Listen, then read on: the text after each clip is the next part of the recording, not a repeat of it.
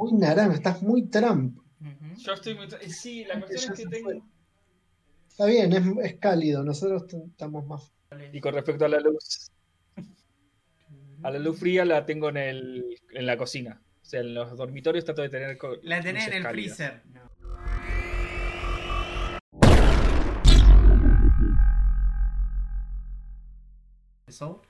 Película que, que, considero lo que me pasó con la película eh, en, general cuando escuché que salía y demás es de mi director preferido de, de Pixar pero la película me parecía como difícil, como de, uy, va a abarcar sobre el alma, qué, qué, qué abarcativo, digo, va, es como un tema que digo, uff, eh, no sé, como hasta un poco hasta pretencioso, pero a mí me encanta el chabón, entonces digo, no creo que haga algo malo, pero uff, está abarcando un montón, digo, a ver si va a ser difícil. Además me hablaban del alma y de jazz y dije, uff, son dos cosas que me fascinan. La peli seguramente va a estar buena pero me da miedo que abarque mucho y, y, no, no llegue al resultado o lo que yo estaba esperando. Y la película, la verdad que sorprende, y para bien. O sea, a mí me parece una película que abarcaba un tema re extenso y, y, demás, y, sorprende. Eh, me sorprende como película de animación, me sorprende como película que por suerte van a ver los chicos de ahora, eh, y me sorprende como, como el mensaje y el, y el todo de la película. Eh, eso me pasó, digamos, que yo estaba ahí, no estaba dudando porque el director ya digo me gusta mucho, pero, pero dije, uff, a ver cómo, cómo sale de, este tema, que me parece muy difícil que, todos estén tan contentos con este tema. Y me parece que, lo logra, eso es lo, más loco, que logra su cometido con esta película, de, hablar de un tema inclusive a mí Sí, perdón. No, a mí lo que me pasó también fue que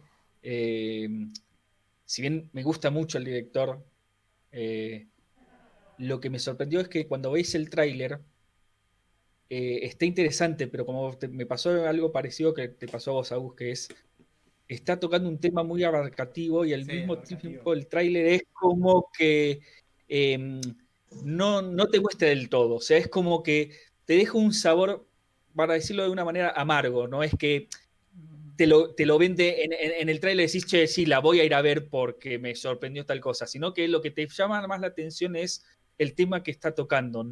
Eh, ¿Se entiende lo que digo? O sea, es como que cuando veías el tráiler de, no sé, de Coco, eh, la cultura y todo ese tipo de cosas como que te llamaba más la atención, inclusive en una de esas no te mostraba tanto de la historia, pero visualmente te podías llegar a comprar. En este caso era como que visualmente estaba lindo, pero era como, bueno, te pasa esto, esto y esto, y nada más. la, película Soul. A, mí igual me pasó, no me dejó un sabor amargo. Me, hablabas de, hablar del alma y jazz y no me sonaba que iba que me iba a no gustar, ¿eh? todo lo contrario. Pero me parecía que uh, está abarcando un montón. A ver si, si sale victorioso de esta de vuelta. Es como, uh, la anterior mm. también era como, uh, va a hablar de todas las emociones y demás. A ver cómo, cómo habla de este tema que, eh, y, también, eh, siempre este tipo para mí lo que pasa siempre es que siempre me sorprende.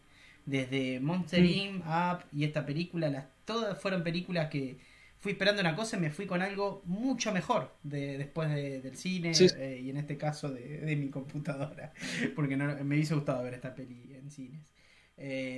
no sí, valía la pena. Sí, sí. ¿Qué opinas, Javi? hubiera sido preciosa verla, en cine.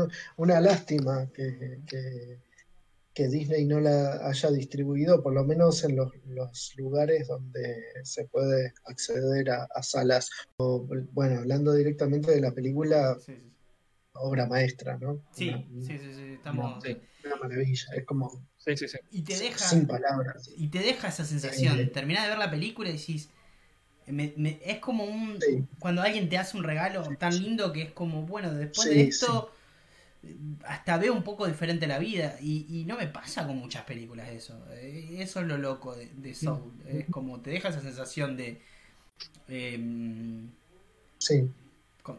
muy contemplativa, muy de, de querer el ahora, de abrazar un poco el ahora, este momento, en vez de pensar en lo que viene o lo mejor o esta idea que siempre tenemos en la cabeza. Sí, es, es interesante porque es un mensaje tan simple, pero al mismo tiempo complejo y al mismo tiempo tomado, o sea, bien interpretado, digamos, interpretado de las dos formas, interpretado con la simpleza que tiene el mensaje, pero al mismo tiempo eh, desde puntos de vista no tan simples y, se nota que, bueno, como generalmente hace Pixar, eh, hay una, un, background importante, o sea, eh, la película tiene una investigación y un contenido importante atrás, que si bien no, siempre está remarcado, sí está sugerido con detalles, con pequeños símbolos, con,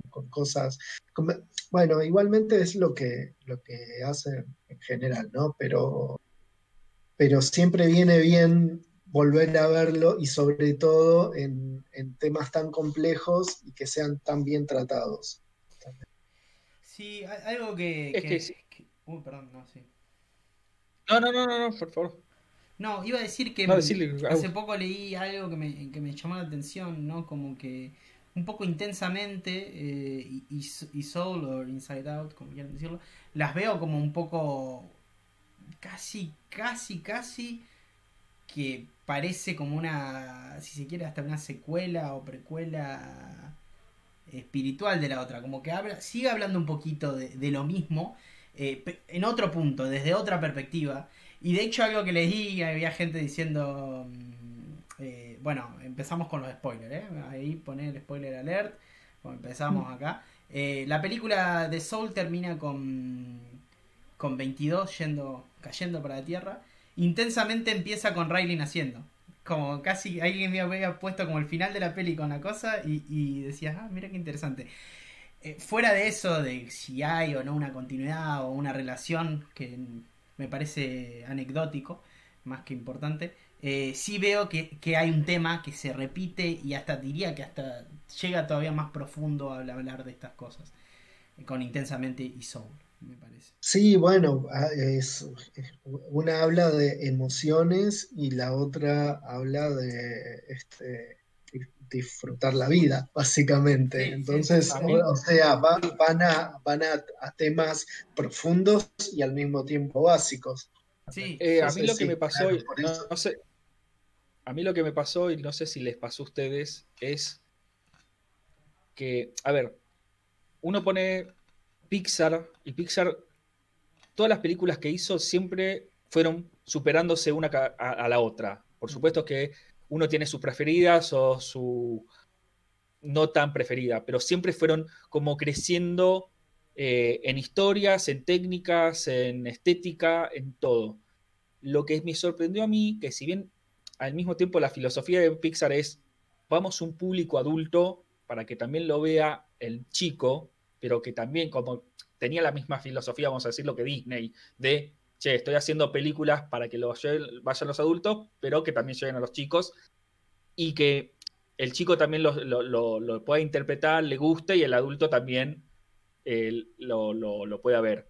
A lo que quiero es, a lo que voy es, tanto Inside Out como Soul lo que me pasó es que está con una, una historia y una trama y un concepto que es muy complejo y muy bien eh, llevado, muy bien llevado, que inclusive es más, es más, para el adulto, que me parece perfecto que también se lo quiera dar al, chico y cómo está llevado también para que tenga una bajada, para que el chico la pueda ver.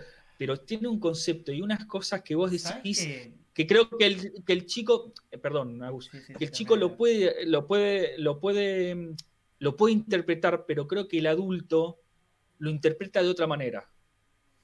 En el sentido de, creo que le cae más la ficha en el sentido de, che, por ejemplo, eh, con Soul, con esto de apreciar las cosas o lo que uno quiere decir como meta, decir, bueno, quiero llegar a esto porque quiero hacer esto, y después cuando uno está en esa encrucijada, que creo que a todos nos pasó o nos está pasando, y cuando ves Soul decís, mierda, o sea, qué bien, cómo, cómo me estás mostrando esto que en una de esas yo no lo estaba tomando tanto em, conceptualmente, no lo estaba aplicando y me estoy dando cuenta que tendría que frenar un cachito y empezar a tomar un poco más de, de ver lo que está pasando alrededor y disfrutar un poco más. A eso voy. Que el, chico lo puede interpretar, pero en el sentido de.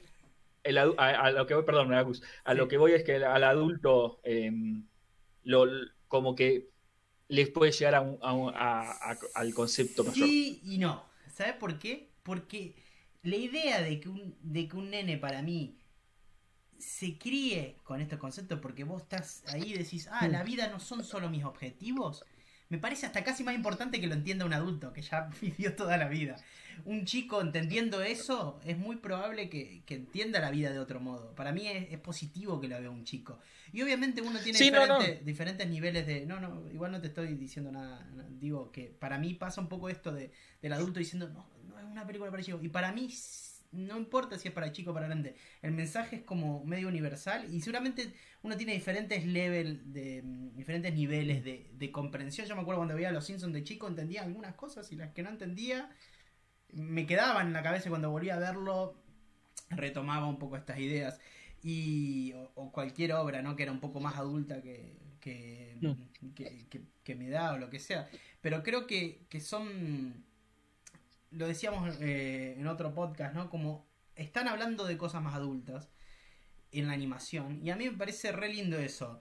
Y me parece que, que también es muy positivo para el chico y hay mucho esto de prejuzgar, como el chico no lo va a entender.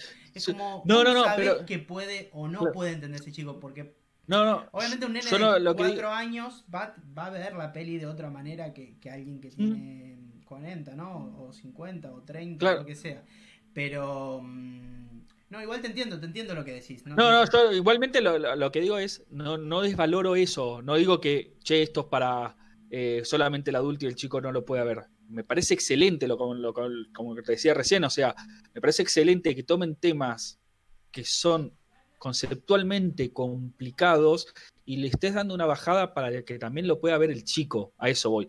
Y el adulto también lo pueda ver y lo pueda analizar y, no te quedes como, como, como vos decís, Agus, de todos los dibujos animados o todas las películas de animación son para los chicos. No, no, no. A ver, podés hacer una muy buena película con muy buenos conceptos que el chico también se lleve mucho más enseñanza y el adulto también se lleve otro, otra, otra impresión. Eh, ¿Se entiende a lo bueno, Y también va un poco con lo que viene diciendo mm, Brad Beer y, varios cineastas, eh, la animación es una técnica y, podemos mm. contar historias adultas con esta técnica. Y para mí, eh, después, eh, el nene o, el niño o la niña o quien sea que ve la película se, lleve, se lleve lo, lo, que, lo que quiere de la, de la peli. Mm. Y me parece que... Sí, eh, yo creo que se desestima un montón el nivel de comprensión que tienen los chicos. Y que justamente este, este, este tema eh, fue quizá lo primero que se habló cuando salió la película, como, bueno, pero no es una película tan para chicos. Pixar se está olvidando un poco de los chicos con esa película. Y ese es un punto de vista que tuvieron los adultos. No, no, veo chicos saliendo a decir yo no entendí la película. es más, como que me parece que a los chicos les gusta la película y, que el tema del, de los, justamente de los niveles, primero que la comprensión racional está absolutamente sobrevaluada para mí, que hay, hay diferentes niveles de comprensión para todos. Y hay muchos momentos en que nos cae la ficha de algo que no habíamos entendido racionalmente del todo, pero de alguna forma lo habíamos entendido. Eso nos pasa a todos, no solamente a los chicos. Eh, y particularmente con esta película se tocó el tema de, pero no es tan para chicos, y, o hay una nota del, diario El País que a mí me dio mucha bronca, de, creo que es del suplemento de moda del diario El País, donde la cronista dice especialmente que Pixar se olvidó de los chicos con esta película. Y es muy interesante leer la nota porque además ella dice que Pixar se olvidó de los chicos porque sus hijos le hicieron muchas preguntas cuando terminó la película. Y eso estaba buenísimo. y aparte, enumera, enumera varias de las preguntas existenciales absolutamente profundas que le hicieron sus hijos.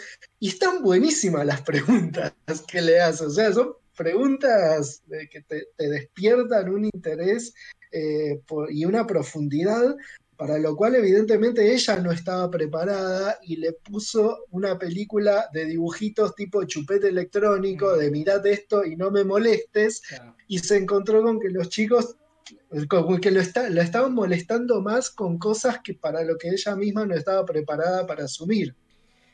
Y otra cosa que dice en la nota es, eh, para, como para terminar de, romper todo, es eh, no veas esta película si pretendés estar eh, con el celular mirando aplicaciones al mismo tiempo, porque no es una película para eso.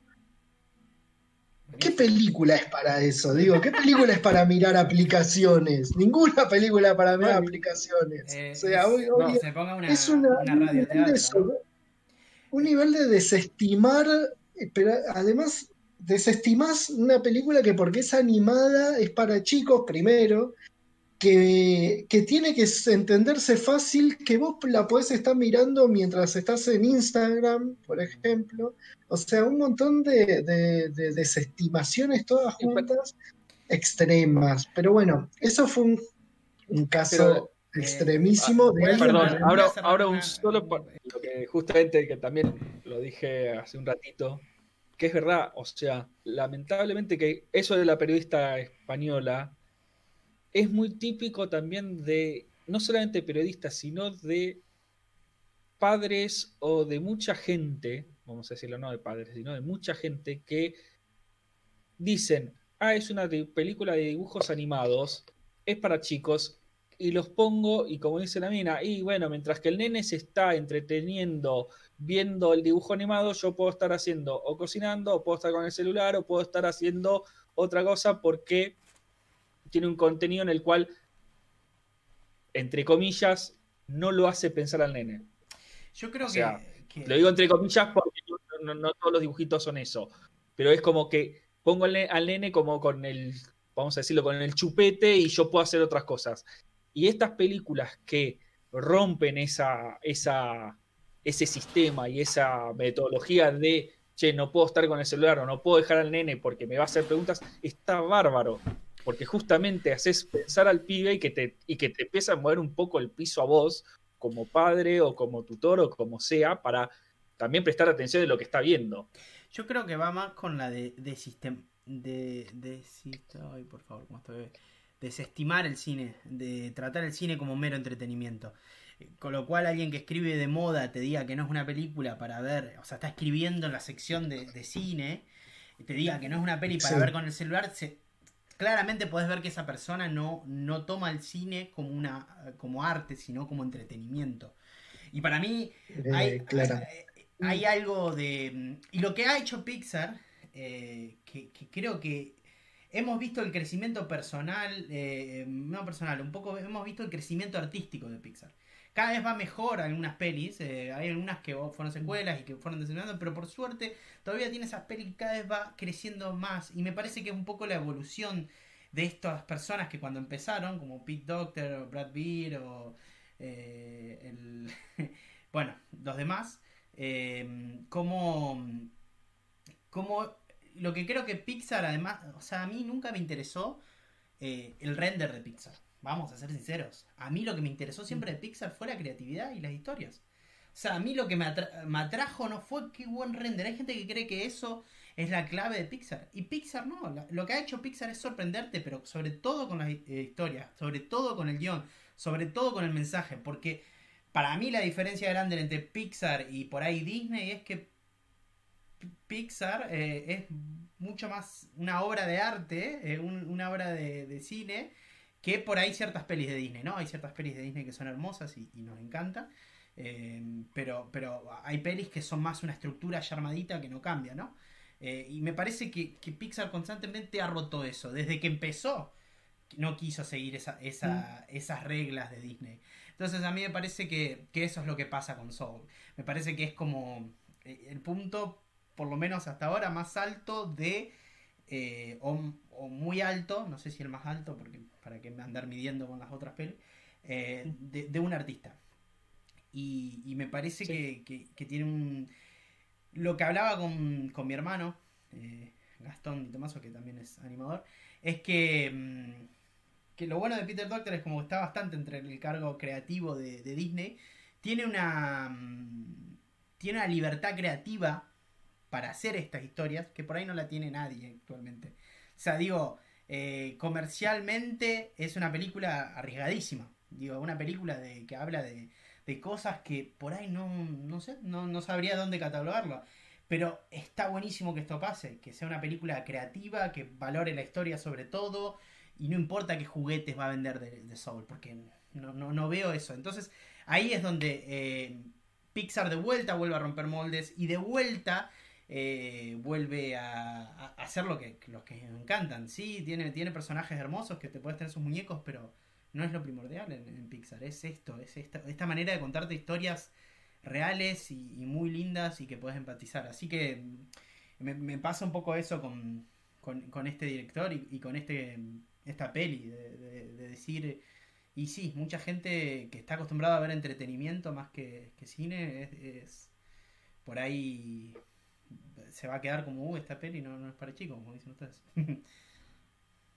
Sí, bueno, eh, eh, llama la atención el tema de, de Pete Doctor. Eh, porque justamente él, es eh, director creativo de Disney ahora, ¿no? Además de, de, Pixar, eh, está metido en Disney y está, y está metido en la, toma de decisiones de, animación directamente en Disney.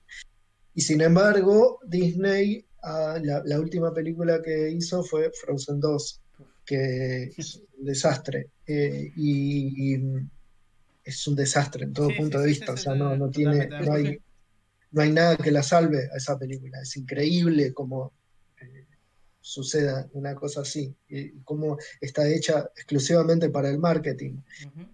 Y entonces, para mí hay, hay algo de, de cuidar a Pixar en, ese sentido, de que, de que, Pete Doctor dice, bueno, vamos a usar a Disney para que sea la, máquina marketinera eh, oligopólica, ese pulpo monstruoso que es, eh, sin alma, y vamos a poner toda el alma en Pixar. Es como vamos a cuidar nuestro lugarcito de creatividad. Vamos a poner todo el Y vamos a dejar que la gente de marketing eh, lidere en, Disney. Yo no sé cómo, cómo vendrá la, próxima película de Disney, la de Raya es, pero la verdad que no le tengo ninguna fe. O Luca. O Luca. No, Luca no, es Pixar. Es Pixar, sí, sí, sí, Luca, Luca, es Pixar se, nota. Fíjate cómo se nota. Fíjate cómo se nota, porque vos ves el viaje de Luca y viendo una sola imagen, creo que hay, que, ah, incluso creo que es. Vi algo. ¿Hay un tráiler? Ah. Vi hoy justo vi un par de videos que hablaban de Luca y había unas imágenes. No sé si hay un tráiler o si son imágenes que soltaron en algún lado. por lo que yo vi, algunas, imágenes, eh, como pero de eh, concept. Ah, de, concept art, sí. Y ahora salieron dos o tres imágenes. No, yo vi eh, en 3D. O sea, ya como que ya están, eh, lo están haciendo en 3D, pero no, vi ninguna ninguna animación, ninguna, ninguna video así de, promocionar o trailer o teaser. Pero qué, qué, qué, distinto, ¿no? Que, que incluso sin saber exactamente te das cuenta que ahí hay alma y que en Raya no hay alma. Ojalá me equivoque, pero para mí Raya es una película sin alma, como la, las, lo último que, está haciendo. Yo lo que creo, la palabra lo que creo, alma por, por, el tema de, de, Soul. Por el tema de Soul. sí, hay un trailer acá. Bueno, eh, yo lo que creo. Hay un tráiler de. Lo que creo en. Acá lo estoy viendo. Ah, después, bueno, después eso lo, lo voy a ver. Yo lo que creo es que Em, que estoy de acuerdo con lo que dice Javi, y las últimas películas de Disney eh, fueron mucho más eh, marketineras y más sin historia. O sea, por supuesto, alguna que otra que pueda llegar a sorprender que decís, uh, mira, es una de las siete películas o cinco películas o tres películas que hiciste, que sorprende, pero hiciste cinco películas de las cuales fue la nada misma, entre ellos Frozen 2. Em, pero creo que también lo que, lo que, a lo que voy es, creo que se mantiene o quieren mantener eh, el contrato, si bien ya no existe ese contrato, ya pasaron muchos años, pero el contrato que habían hecho Pixar con Disney para que Disney controle Pixar, vamos a decirlo de una manera. Que una de las cláusulas era dejarnos la libertad de hacer lo que nosotros queramos y que no tengamos que estar a tu sombra ni que vos nos controles. Claro, sí, sí, sí, Está, está, en el libro Creative Inc., que creo que los dos leímos eh, con Javi. No sé si vos también lo leíste, Gaby.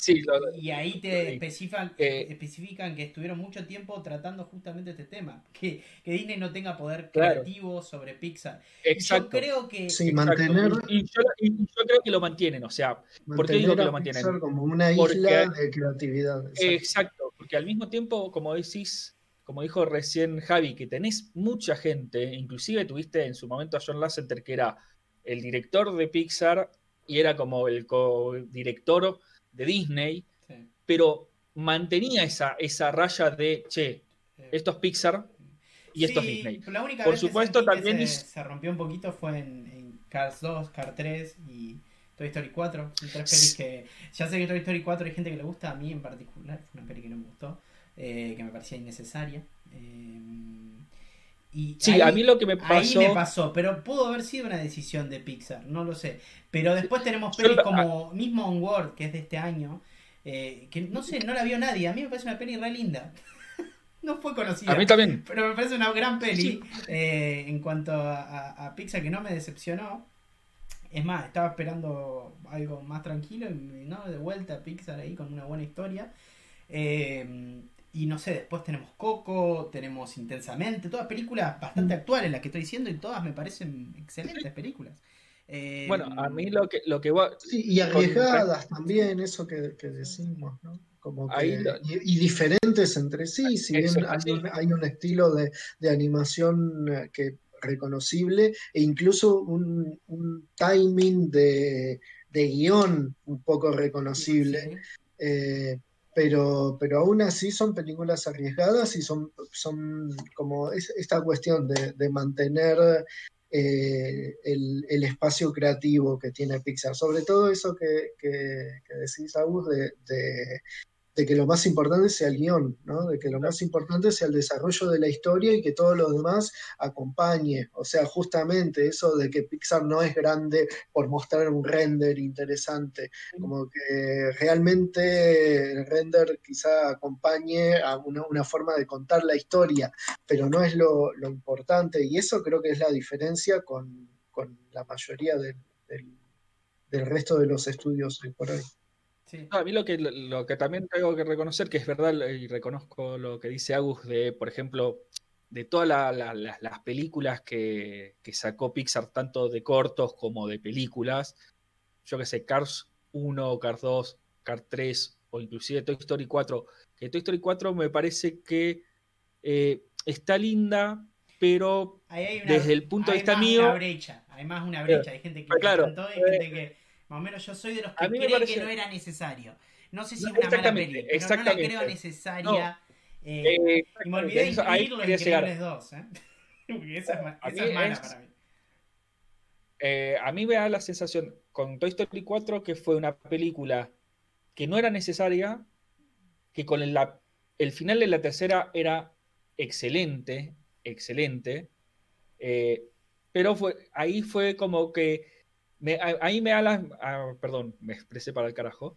Eh, a mí me da, está, está, dando la sensación esa de que en Pixar también están como en, esas situaciones es, bueno, hagámosla porque el director o las personas quieren hacer esa película por su gusto. ¿Se entiende? O sea, con Cars fue que la Center le gustaba las carreras de auto e hizo Cars. Que la primera no está mal, que se puede decir que es, parece a Doctor Hollywood, tiene una estructura muy, eh, básica, vamos a decirlo, no es una película que como Soul, como Inside Out, como Nemo o como Up, que te vuela la cabeza, pero es una película correcta. La segunda de Cars fue para, desde mi punto de vista, fue, ahí sí fue para vender merchandising. Porque no tiene historia, quisieron darle una historia a Mate para llevarlo al, los a las partes de, no nos debíamos tanto, pero sí, son películas no, sí, sí. olvidables. O sea, no es que Pixar hace todas sus películas perfectas, pero las que mm, sí lo que lo que puedo decir es que sí se concentra en la historia en general y sí, mismo hay precuelas que sí me gustaron, ¿no? Yo creo que algunas discutimos, pero por ejemplo Finding Dory, bueno, está hablando de enfermedades mentales. Eh, a los, nenes, a los nenes. Me parece re útil, re lindo, re necesario. Sería la palabra necesario que se hablen estos temas para un nene. Eh, Inclusive hasta, hasta Monsters University, hablando de precuelas, un poco este, que, está bastante mal catalogada y, y, sin embargo es una película que tiene ciertos puntos eh, que se tocan con Soul en el sentido de que hablan de la vocación y de qué pasa cuando la vocación es frustrada. O sea, en ese sentido, como que ya Pixar venía hablando de esto, que acá podemos retomar con la película de la que estamos hablando, que... Soul, por las dudas. Y Soul, claro, por las dudas, que justamente... Eh, cómo te engaña, ¿no? Esa película, porque casi desde el tráiler y particularmente desde que comienza la película, vas viendo que está hablando de la vocación y decís, ya sé por dónde viene, o sea, ya vi Ratatouille, ya sé que, mm. que, estás hablando de seguir tu sueño y hacer lo que te gusta y que a Pixar le gusta hablar de este tema, este, y, reforzado después eh, con los con los mentores y con los consejeros y en, este, en este plano de la previda, eh, como que decís, eh, todo te va cerrando hacia una idea y en un momento la idea cambia. Y eso es maravilloso porque eh, de repente las cosas que veías venir por un lado bastante predecible, dejó de ser predecible. Sí, sí, sí, esta historia de...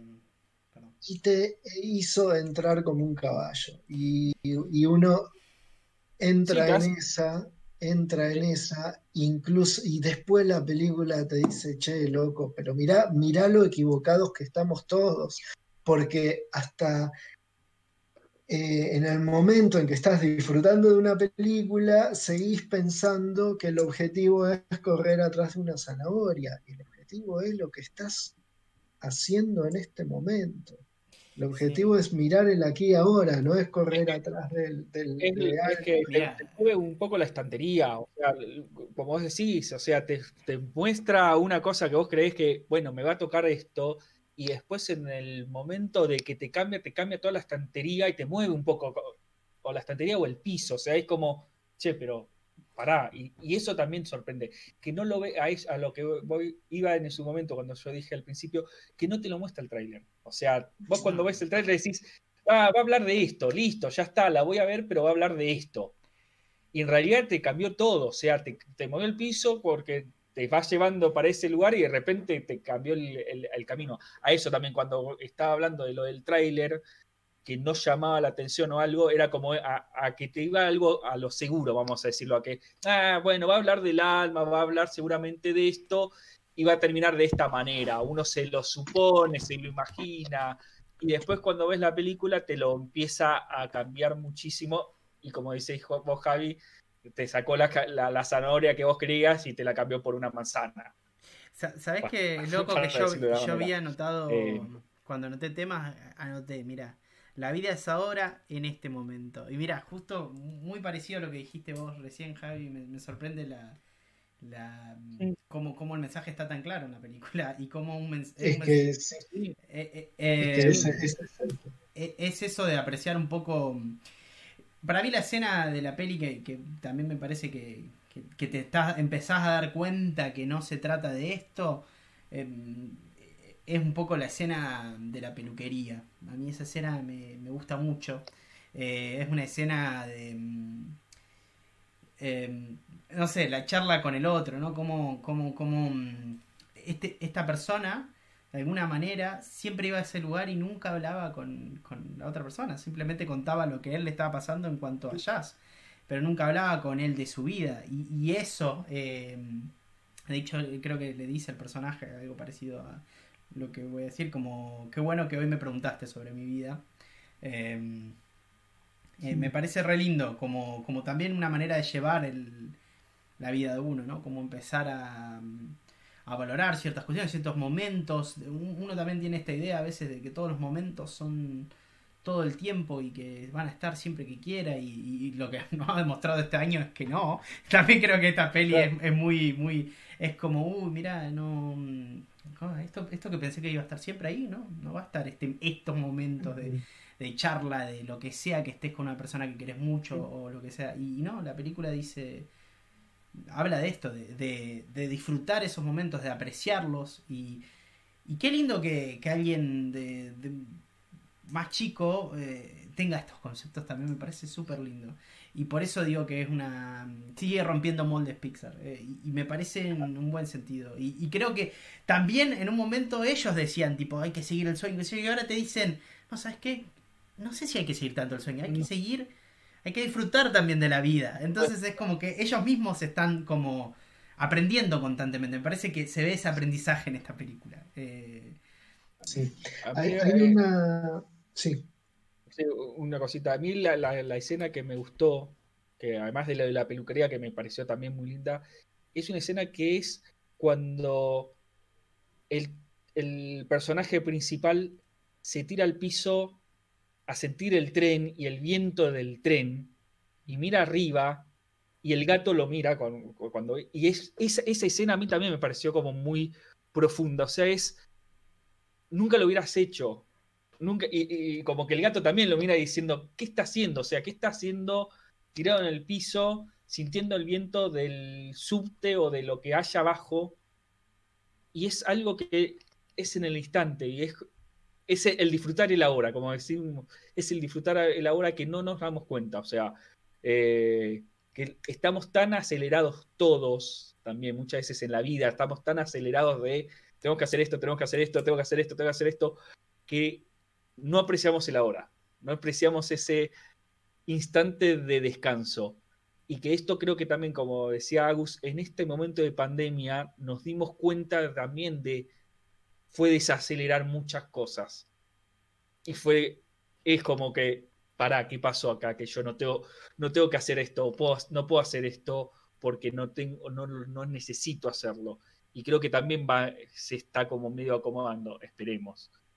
Perdón. Claro, sí, bueno, ese es el, ese es el, gran mensaje de, la peli, ¿no? Y, me parece que por eso toca eh, tan, tan de cerca. Justamente la, la, escena de la peluquería remarca esta cuestión de la búsqueda del, de la vocación.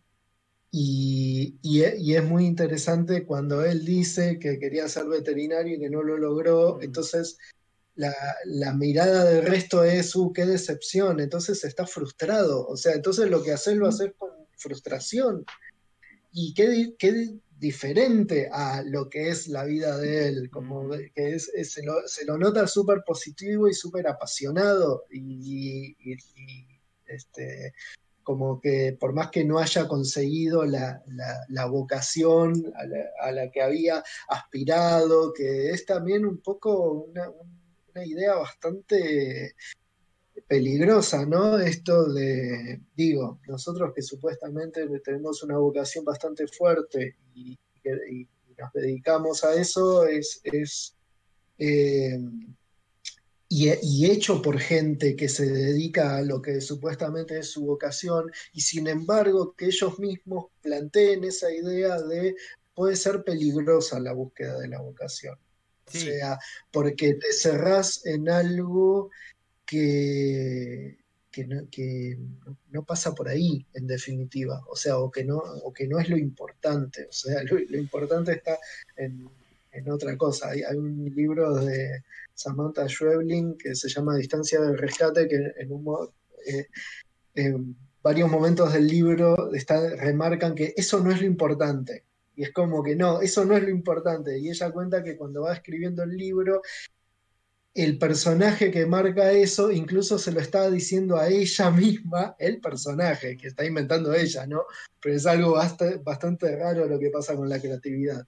Que es como, como, que el personaje mismo le dice, pero eso no es lo importante, o sea, te, estás yendo a una búsqueda que no es lo, interesante. Hay otro libro con respecto a eso. Eh, que es el, varón rampante de Italo Calvino, que es la historia de un varón de, eh, de Italia de, 1700 y pico, eh, que cuando a los 13 años se, pelea en una cena con el padre porque no quiere comer caracoles y se sube a un árbol y dice ese, ese capricho de chicos que dice, no me voy a bajar nunca más del árbol.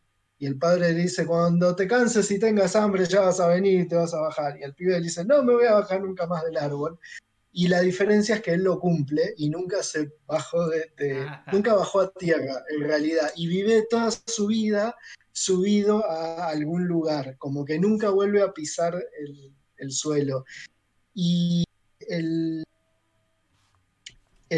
parte del mensaje del libro es que en un momento una decisión que tomó a los 13 años lo, lo define como persona. Mm. Y él, si bajara a tierra, dejaría de ser esa persona que, es, que ya es conocida por ser eh, alguien que vive en, los árboles o, o, sin tocar el piso. Entonces es como que de repente una decisión que tomás porque te gustó Naruto, eh, te, termina definiendo como yo soy esto, o porque te gustó ir a escuchar a la renga, o porque te gustó, no sé, cualquier vocación que decís, ay, yo quiero hacer lo que hacen ellos, y te pones a, estudiar eso, o a, este, o a practicar, o lo que sea, y de, repente te termina definiendo como persona, hasta, hasta el punto en que una de las de las características en el momento de presentarte es, bueno, ¿y vos qué haces?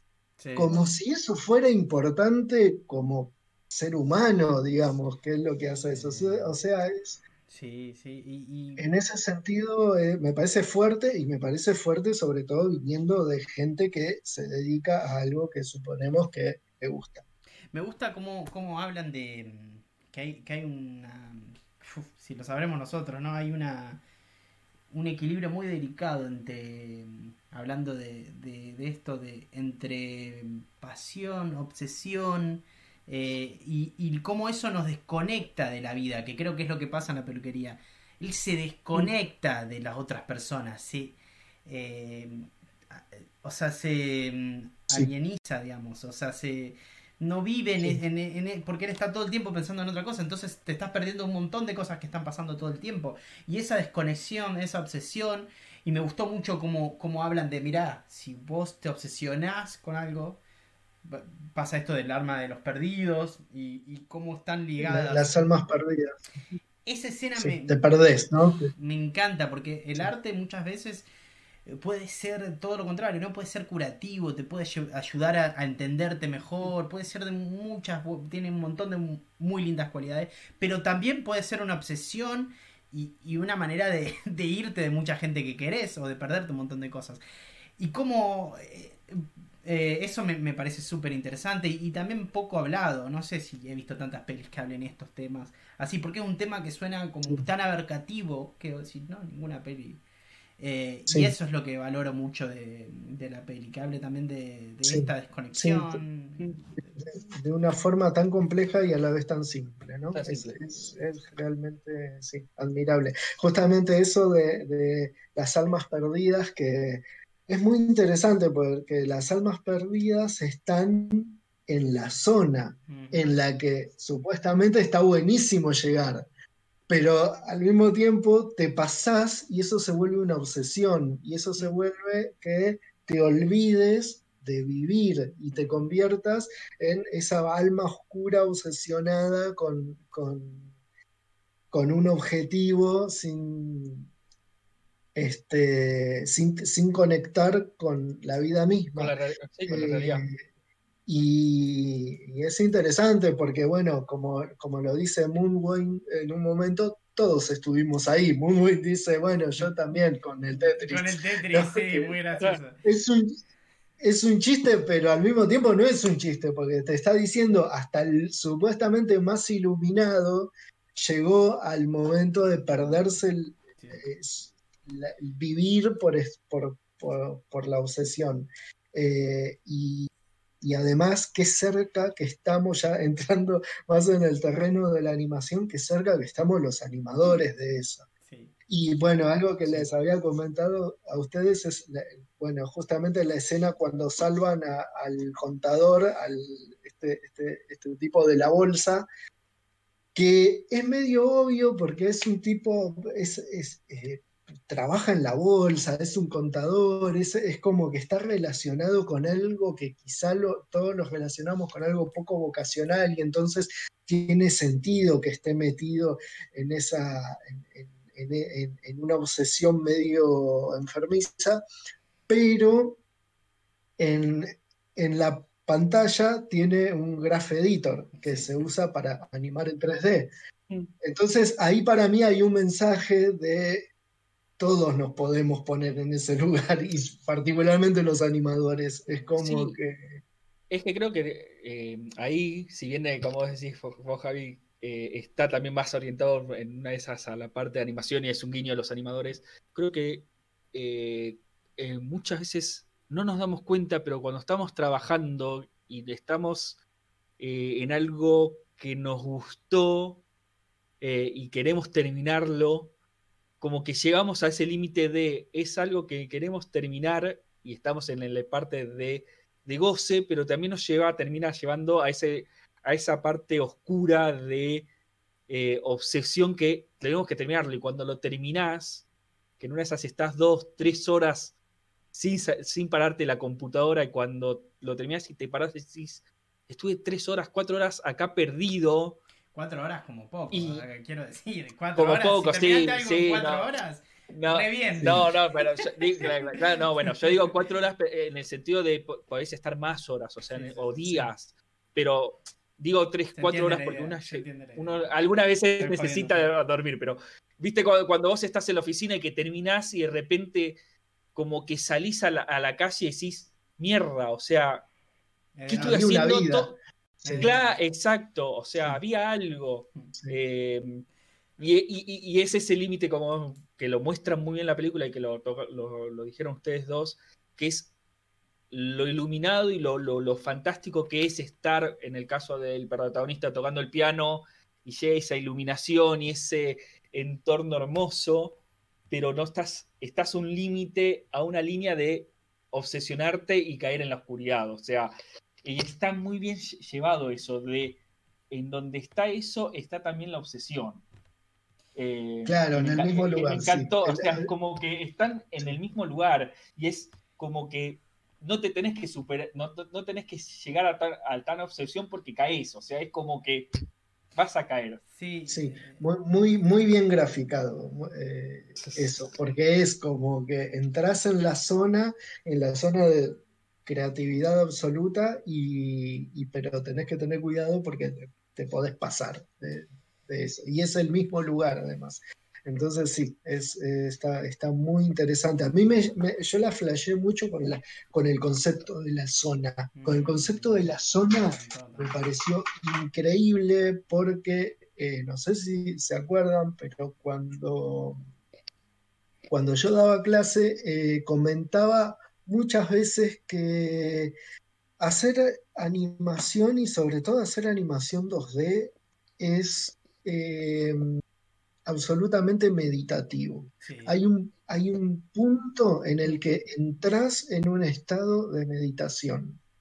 Y eso es estar en la zona. Y cuando eh, Joe está en la zona por primera vez tocando el piano y y es como, ah, mira, es eso. O sea, te están graficando eso. Es como ese estado meditativo, pero meditativo por hacer algo y hacer algo que te gusta y hacer algo con el que te vas y conectas de, otra forma, o sea, conectas con otro plano realmente conectás con otro plano. Y es una... Eh, a, mí me pegó un montón eso. la, idea de la zona eh, eh, es... Lo que me gusta también de, de eso es que... Es la zona también es muy, muy relacionada, o sea, vas a un otro plano, un plano espiritual. Me parece que el arte te lleva, mismo a veces ni siquiera hacerlo, a veces verlo o consumirlo, no sé, escuchar una mm. música que lleva a veces un estado, o mismo dibujar, simplemente a veces para mismo para tranquilizar. O pintar, sí, sí. He, hecho eso y, y, sentís esa. Es como casi algo religioso de alguna manera, ¿no? Como espiritualidad, ¿no? No religioso, no, vamos a decir espiritualidad. Sí, eh, o sea, puede ser. Sí, es, eh, em, yo a mí me pasaba que cuando dibujaba o cuando dibujo o cuando pinto, inclusive también cuando animo, pero cuando pintás y estás, especialmente a mí me pasa de que no me estoy, no me siento como muchas veces se lo decía a Javi, creo que vos con Agus también en algunas conversaciones tuvimos, que eh, yo hago cosas digitales, dibujo, pinto digitalmente, pero el, manejar material, el óleo y estar con el material te da otro también, otro sentido. Es como esa, esa, esa forma cuando empezás a, pintar con el óleo y sentir ese olor y sentir el material que lo estás como pasando en, el, lienzo o en la hoja y te lleva a ese, a esa, también es como algo relajante y al mismo tiempo que te lleva a esa zona, que, que es como vos decís, Agus, de que no es necesario que sea algo puntual que estés haciendo también, sino que es algo que podés llegar a estar escuchando. Es que tiene todo el sentido porque es conectar con el momento, es conectar con algo, Lo que te hace es decir, estoy en el acá y en el ahora y en el ahora, no, no te importa ni el futuro ni el pasado. Cuando estás dibujando, estás escuchando música o estás en la zona, estás en el ahora. Y por eso está muy bien también lo de meditativo, ¿no? Eh, entonces, eso es verdad, ese, ese concepto a mí también me flashó un montón y es increíble.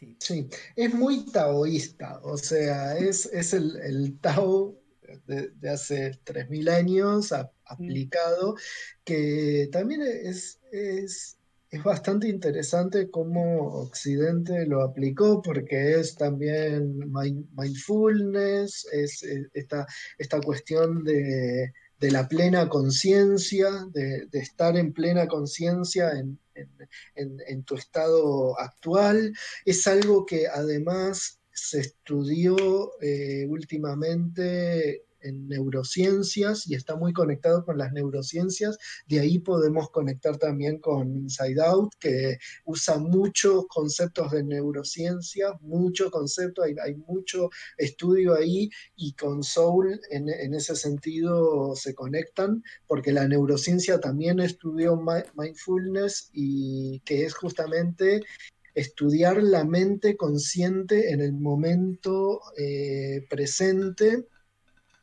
e incluso cómo cambia el cerebro al estar así. Y, digamos, eh, esto es muy hippie, pero hay eh, eh, papers científicos que lo prueban. Entonces hay como una reivindicación de cuestiones que hasta hace unos años eran cosas de loquitos de la India que vestían toga y, este, y le gustaban las panderetas, pero ahora hay un, eh, digamos, los médicos que, estudian en la Universidad de Boston hacen unos papers y publican en sus revistas científicas que descubrieron que realmente hay algo que pasa en el cerebro que, que es diferente y mejor con ese estado, o sea, aplicando ciertos estados meditativos y, teniendo en cuenta que estando más en la situación, en, el momento presente,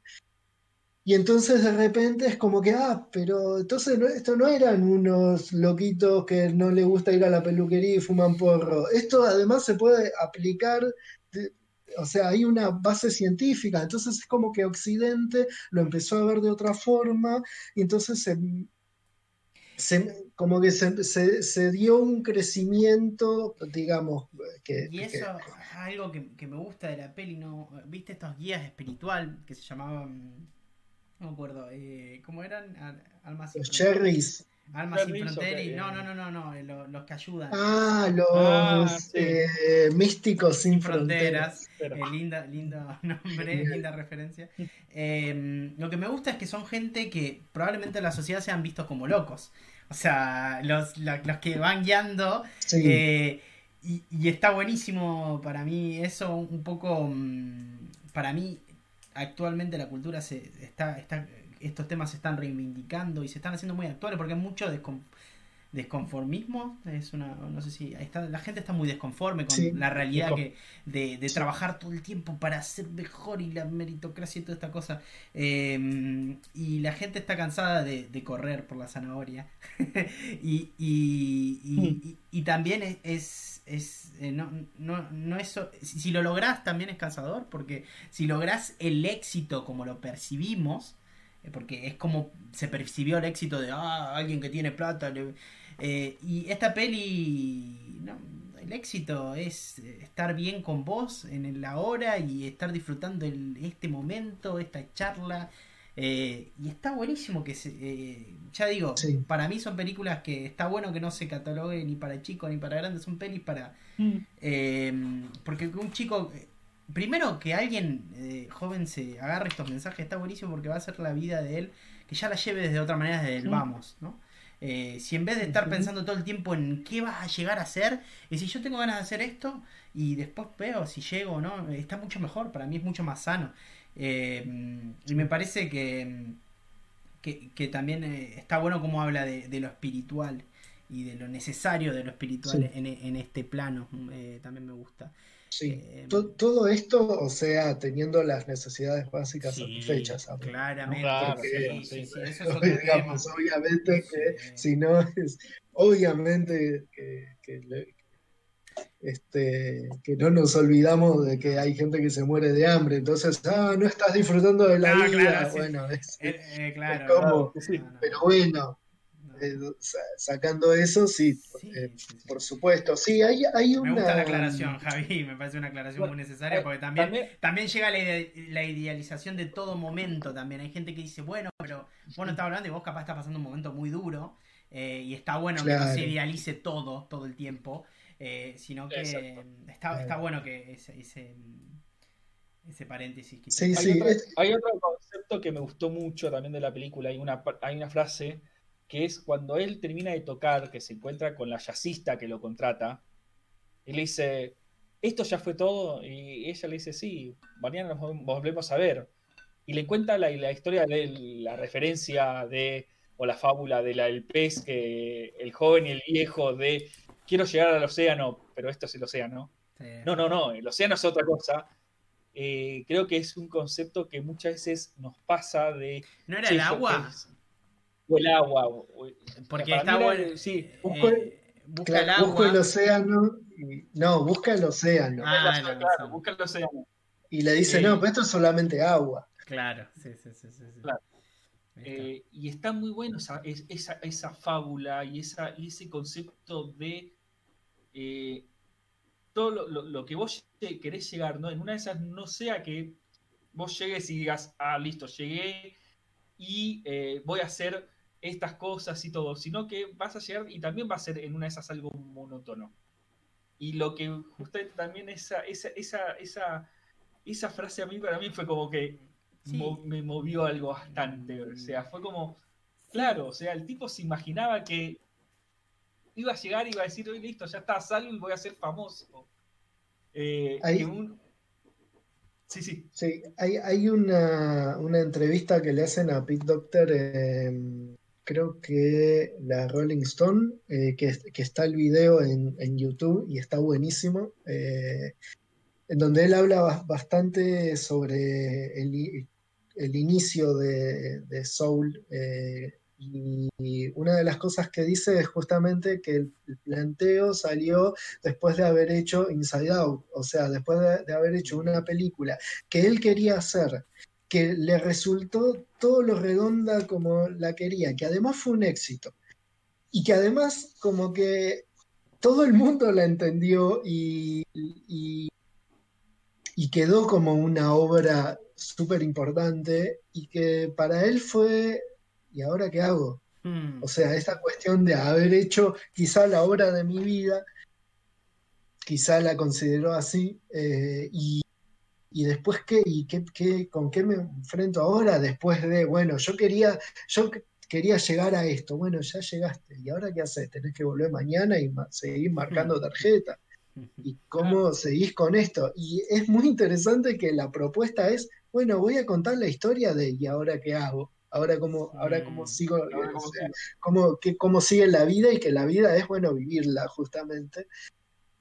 Y otra cosa que cuenta es eh, que, que otra de las referencias importantes de- para la película fue una historia que, que cuenta Herbie Hancock, el jazzista, eh, cuando era joven y tocó por, por primera vez con Miles Davis, o sea, estrella, astro, absoluto genio del jazz, y él eh, este, estaba empezando y, lo contrataron en la banda de Miles Davis, o sea, una maravilla, una genialidad.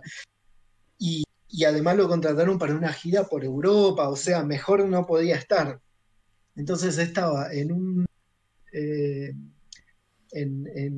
concierto en la gira y Herbie Hancock se equivoca en una nota y fue, ah, la cagué, fue, arruiné el concierto, ya está, pero se equivocó malísimamente, o sea, este, tenía que tocar un acorde y tocó otro que nada que ver y fue como, uh, arruiné mi carrera prácticamente, encima con esto que son todos genios y con el astro más grande del jazz mundial y yo me equivoco. Y lo que pasó fue que Miles Davis agarró el acorde equivocado y siguió la melodía con ese acorde. O sea, Mm. agarró lo que era el error y lo convirtió en algo nuevo y en algo interesante. Y de repente el- eh, la pieza que estaba súper estudiada se convirtió en algo improvisado, nuevo y, y dio pie a que empezaran a yacear de otra forma. Mm. Y eh, lo, lo- lo que dice Doctor es que loco como alguien agarra algo que se podría considerar un error, pero en vez de tomarlo como un error, te equivocaste, sos un pelotudo y arruinaste todo, lo usa para potenciar la obra y llevarla a otro nivel. Y cómo eso es lo, lo que en la película eh, nombran como yacear, ¿no? Está, está, está- estamos yaceando, que es fluir en la vida. O sea, te podés quedar en lo esquemático de el acorde tenía que ser este, o podés fluir con lo nuevo que te llegó, que fue un error, pero lo podés tomar no como un error, como, sino como una posibilidad de hacer otra cosa. Y Doctor dijo, esta es la historia que quiero contar. Sí, hermoso. Hermoso. Eh, y, y a nivel, o sea, porque estamos hablando un montón de la historia y quería decir que también a nivel... eh, bueno, lo más importante de la película es la historia. Y a mí cuando eso pasa en una película me fascina. O sea, para mí siempre lo primordial, y esto es una opinión personal, hay gente, ¿no? Esto es un poco el tema de... eh, como es fondo y forma, ¿no? Un poco es esto, ¿no? Sí. Eh, pero para mí, eh, yo siempre priorizaría la historia o, o el mens- eh, o esta, esta cosa que, que- que llega, que es hermosa. Pero también eh, eh, tiene un montón de aciertos en cuanto a lo interesante que es visualmente la película. Especialmente con, con estos personajes. eh, vos el otro día habéis hecho un comentario sobre estos eh, que son... eh, Jerry es el que controla los números y esto, ¿no? Sí. Creo que Jerry es el nombre. Sí. Corríjame si me equivoco. Eh, eh, no, el que, el, el- el que con- Números el que es- controla los números es Terry, Jerry. y Los otros son. Jerry. Ah, ok, ok, estamos ahí. que es como una especie de dualidad súper interesante, porque es algo, o sea, claramente los Jerrys están en un nivel más espiritual y Terry está en un nivel más mundano, más de, de- de control, más cuadrado, más de que las cosas le, le salgan. Eh, muy metido en el ego también, ¿no? Porque es muy gracioso en un momento cuando él recupera a Joe este, y a 22 y los trae de vuelta y entonces después dice yo quiero mi premio y le, le dan una ceremonia de premiación que él mismo pidió.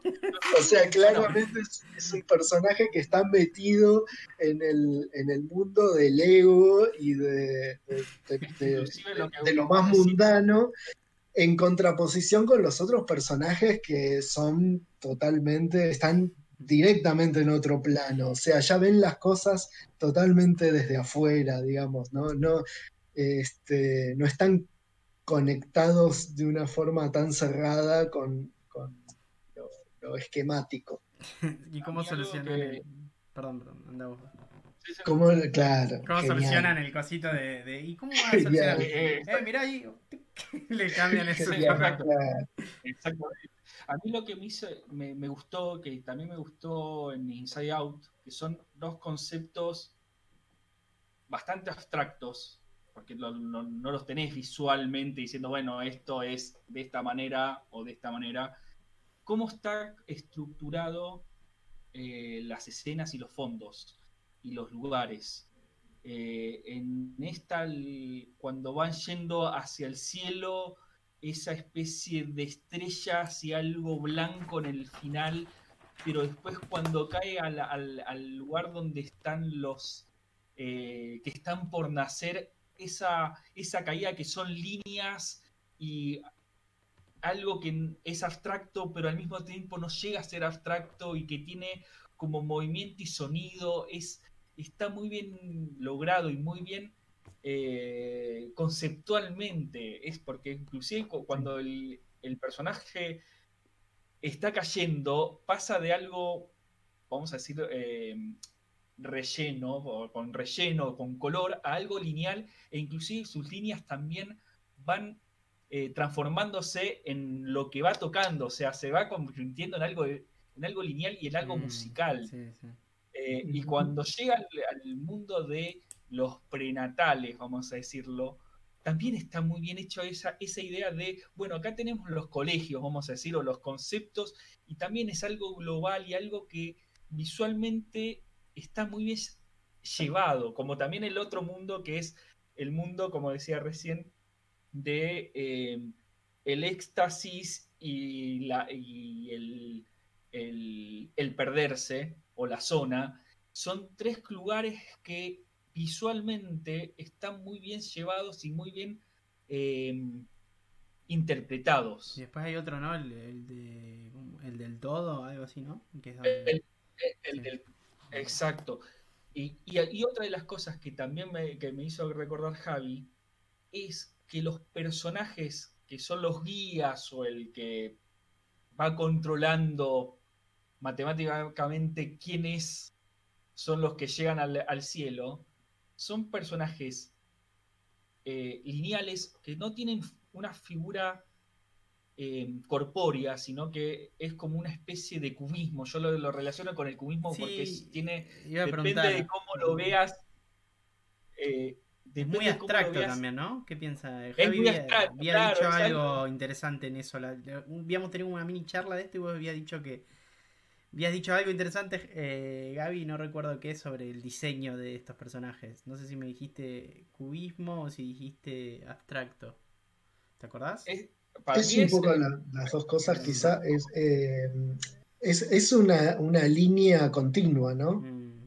Que vos, lo relacionaste con la línea continua que te, hacían dibujar. Ah, sí. Sí, en Bellas Artes. En Bellas Artes. Claro, o sea. Eh, lo que nos había hecho ser una profesora era em, sacar el niño interno. O sea, que uno cuando empieza a crecer, lo que nos decía la profesora, y eso me quedó mucho en la mente, eh, vamos como perdiendo esa magia de lo que tenemos internamente o el, niño interior que es, esa ilusión o esa fantasía. Entonces la profesora lo que nos decía era, cierren los ojos e dibujen sin levantar la mano en la hoja y empezaba a decir, bueno, el ojo, la nariz, y quedaba esa, esa figura que era muy parecida a lo que nosotros estamos viendo en estos personajes. que inclusive, como decía Javi, el personaje también matemático es una figura cuadrada, es un mm. cubismo cuadrado, mm. mientras que las demás figuras mm. son mucho más eh, curvas y contracurvas. Eh, y está muy bien e, esa, esa diferencia que inclusive no lo, te lo das, no te lo da solamente la personalidad, sino que también te lo da en la parte corpórea. Si es que se le puede decir corpórea. O sea, e, es algo que, que también está muy bien hecho cuando uno empieza a ver de, religión y de los ángeles y de las... cómo cada uno se imagina cómo puede ser un ángel o un diablo o algo celestial y ellos te lo hacen como una especie de algo que puede llegar a ser abstracto o mm. algo que puede llegar a no tener también, es un, buen recurso, me parece, para no, no hablar de esos temas, porque esos temas distraerían de la película. Me parece totalmente. Eh, o sea, quieren hablar de espiritualidad sin hablar de religión, y eso me parece re inteligente. Y, y, me parece que estaba, por eso hoy cuando me equivoqué dije religión en vez de espiritualidad, pues son para mí son totalmente diferentes. Algo que iba a decir con lo de los chicos que dijiste, para mí lo más importante de, conectar con el niño es conectar con sorprenderse, con, con asombrarse, con que te guste. Me acuerdo que... Mm, a mí un poco lo que me volvió un poco ese efecto, eh, obviamente que hacer arte siempre me asombra porque pasan estas cosas inesperadas, como decía, fue viajar. Viajar para mí era volver a descubrir cosas, era volver a asombrarme de ciertas cosas culturales o lo que sea. Y, bueno, fue una de las cosas que me motivó a viajar, ¿no? Decir, ah, me estoy asombrando de vuelta de cosas que pensé que ya las daba por dada por mis estructuras que me habían dado de cómo era todo en Argentina, ¿no? Eh, o en cualquier país que viva. Vos naces con unas estructuras y viajar o lo que sea te, demuestra que no, esta realidad acá es muy diferente allá y viceversa, ¿no? Y me parece que, que, que esta idea de asombro y del niño interior también viene con esta idea de que estás disfrutando el momento, la hora, volviendo a circularmente a lo que estamos hablando de... Claro, sí, te, te abre, te lleva a ver otras perspectivas y otras realidades. Exacto ya mismo a valorar la realidad que, que, tenés eh, o que tenías, o, entendés como, como, esta cosa de... Por eso es algo medio circular, es como un vaivén, ¿no? claro. Esto yo lo daba por, por ya... Mm, yo ya sabía que esto era así y de repente decís, ah, no, esto no es así. O esto que yo daba por hecho, en este país no, no es así. O, Claro, te rompe el prejuicio. Qué, qué, importante que suceda eso. Sí. Este, bueno, con, el tema de los personajes, bueno, los, este, los Sherrys extraordinarios, este, eh, no, no, los Sherrys. Terry es uno, que es como esa, esa especie de dualidad entre lo, entre lo, mundano y lo celestial, me parece a mí. Pero los Sherrys son eh, como bueno, ellos eh, en un momento se definen como, ¿cómo es? La, la, la definición. Materializa, la materialización del, del, este, simbólica del universo, una cosa así absolutamente amplia, que se podría decir que es Dios, eh, si, si lo querés tomar de esa forma. Incluso es muy interesante la, actitud que tienen constantemente porque Joe, digamos que desde que entra al, al mundo este de previda, eh, la bardea, la bardea porque lo único que quiere es volver a la Tierra y es como que rompe todas las reglas, no le importa nada, le quiere cambiar el, el sticker a, 22 y es como que se, tira al mundo por más que vuelve y agarra uno de los telitos sí, sí, sí, como que la, super bardea y ellos que son como la, la, figura de autoridad de ese mundo no son policías, o sea, no están en una situación policial de salir a perseguirlo. Ellos están más allá. Y se podría tomar como que están más allá, como que no, como que mm, los dejan actuar porque no, no, saben lo que está haciendo, que es la postura fácil, digamos, la primera lectura fácil que es decir, no saben lo que él está haciendo, pero hay una postura más profunda que es ellos saben y saben que las cosas van a salir bien. Sí, O sí, sea, sí. ya tienen una mirada este, que no se queda en lo, en lo, en- en lo básico. Y es como que entonces es- están con, o sea, transmiten una paz en un momento. Es como que él está súper estresado, o sea. Joe está súper estresado, quiere volver, quiere tocar con la mina, está desesperado por, por cumplir su objetivo. Y es como que somos todos en el día a día de una ciudad, estamos súper estresados por llegar al punto, de un punto al otro. Y es como que estos seres realmente están en otro plano y realmente lo están viendo como no entendés nada. En un punto él va, vuelve, como que se tira al mundo, pues lo- eh, va para atrás. Y en un momento aparece una de estas Jerrys y le dice, vos te perdés muy seguido, ¿no? Mm. Y esa es como que te, te- te perdés muy seguido, puede interpretarse como te pierdo, o sea, de repente estás y de repente te fuiste porque estás bardeándola, pero puede interpretarse también como más profundamente, como que estás perdido, o sea, Mm. necesitas encontrarte en la vida.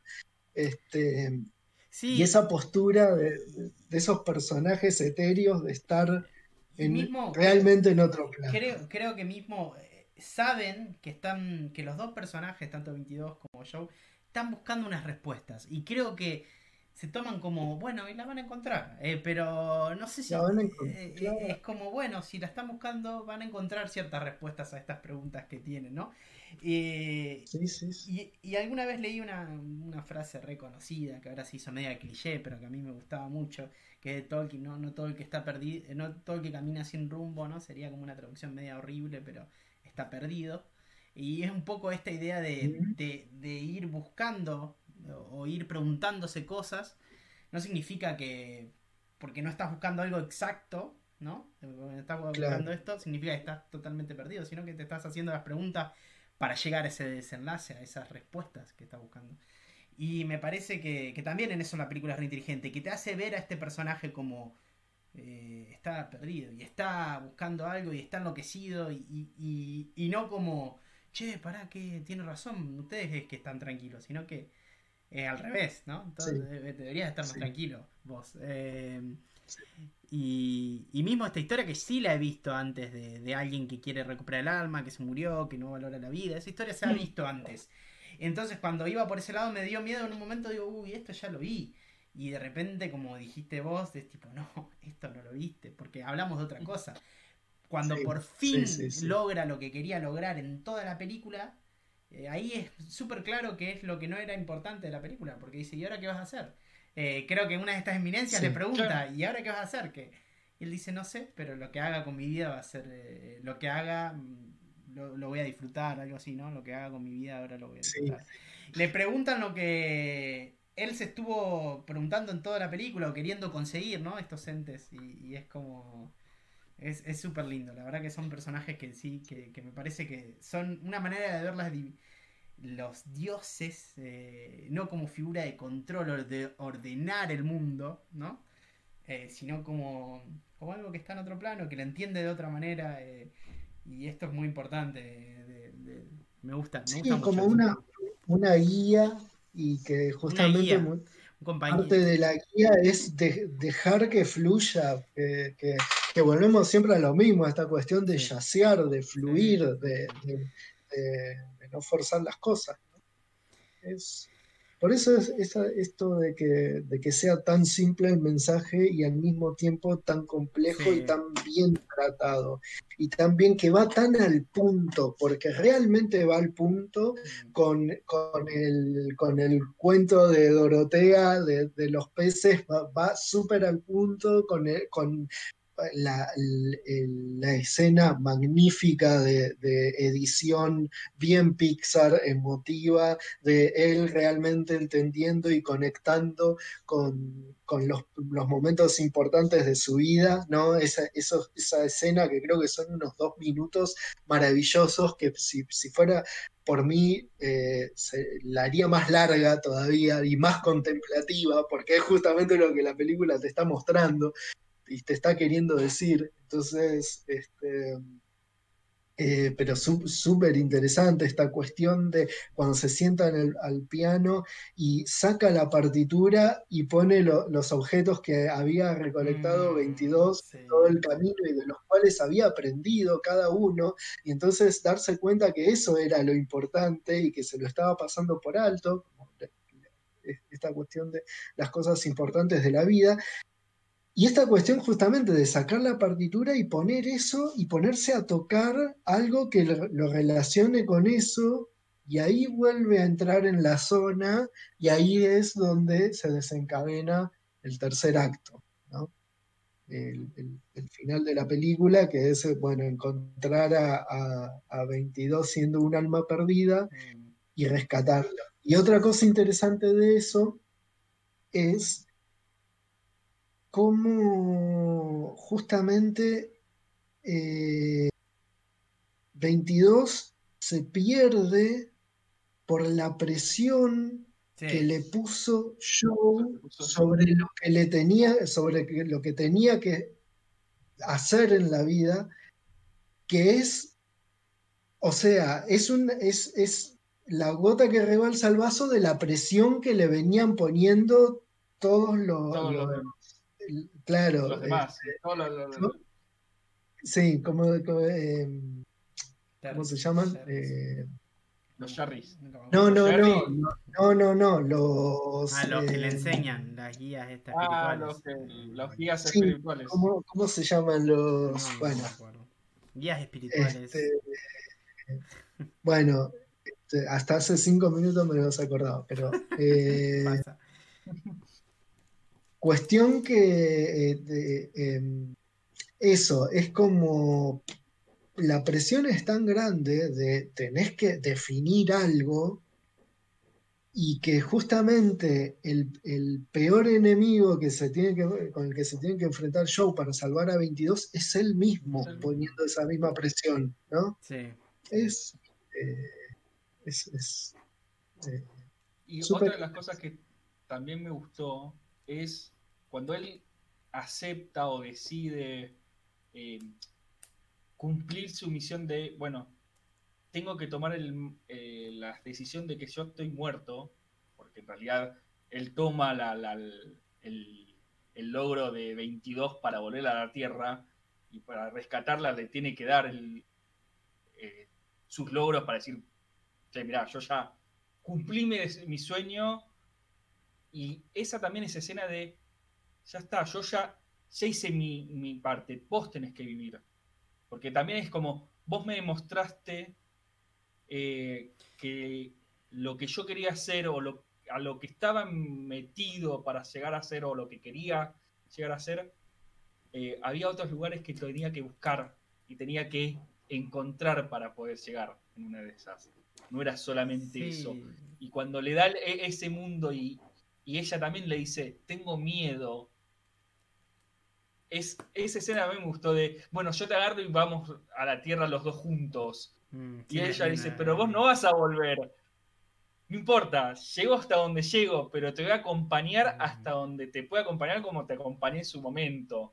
Porque fue como también, como decía vos, Agus, fue una búsqueda, creo que también de esos celestiales, esos Sherrys que están en un nivel superior, era, bueno, se necesitan entre los dos y se necesitaron entre los dos para encontrarse cada uno en, es que 22 le enseña le enseña un montón de cosas le enseña exacto le da las respuestas que él creía que ya sabía porque él le está eh, intentando enseñar a ella. él le está intentando enseñar a ella. Exacto. Y, y, esto de, desaprender no de de, de, justamente romper estas estructuras que tenemos de que un poco la posverdad, ¿no?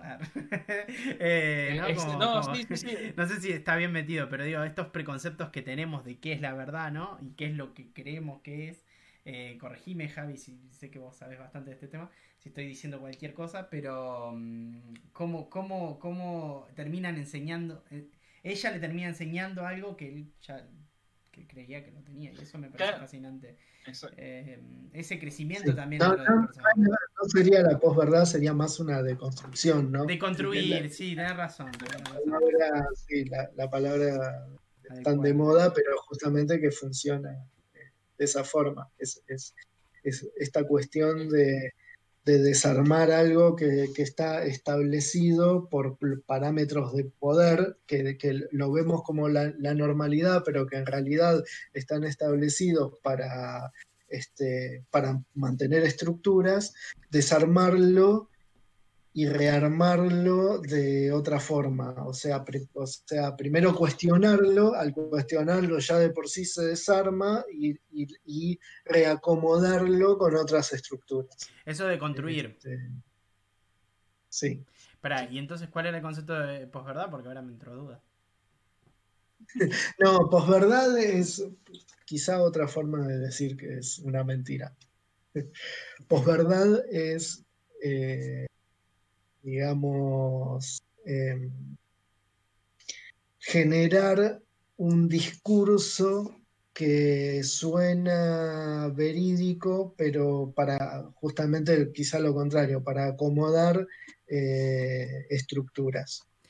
Y que, que, uh -huh. que quizá no, no, este, no se condice con la verdad, pero... Es, se acomoda a esta eh, verdad relativa, es, es, algo que se acomoda para, para eh, en general, para, para establecer estructuras de poder.